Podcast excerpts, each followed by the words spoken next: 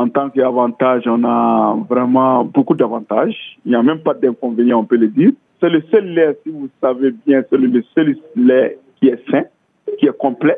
Il n'y a aucun autre lait au monde qui est complet. Donc, le lait maternel, c'est dédié à qui? Aux nourrissons.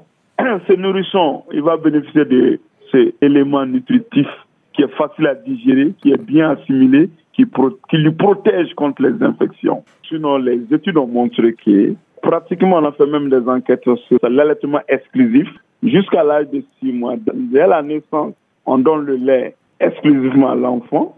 Donc, au moment même de l'accouchement, on dit 30 minutes après l'accouchement, on doit mettre l'enfant précocement au sein. Cela va donner l'avantage de l'enfant de bénéficier de ce qu'on appelle le premier lait, qui est le colostrum, qui est très riche en micronutriments. Donc, cet allaitement doit continuer jusqu'à six mois sans d'autres liquides, ni l'eau. L'enfant est nourri exclusivement du lait 0 à 6 mois. Donc, ce lait, compte tenu de tous ces éléments nutritifs qui est là, l'enfant peut bien et bel être nourri uniquement au sein, au Mali, même s'il fait chaud.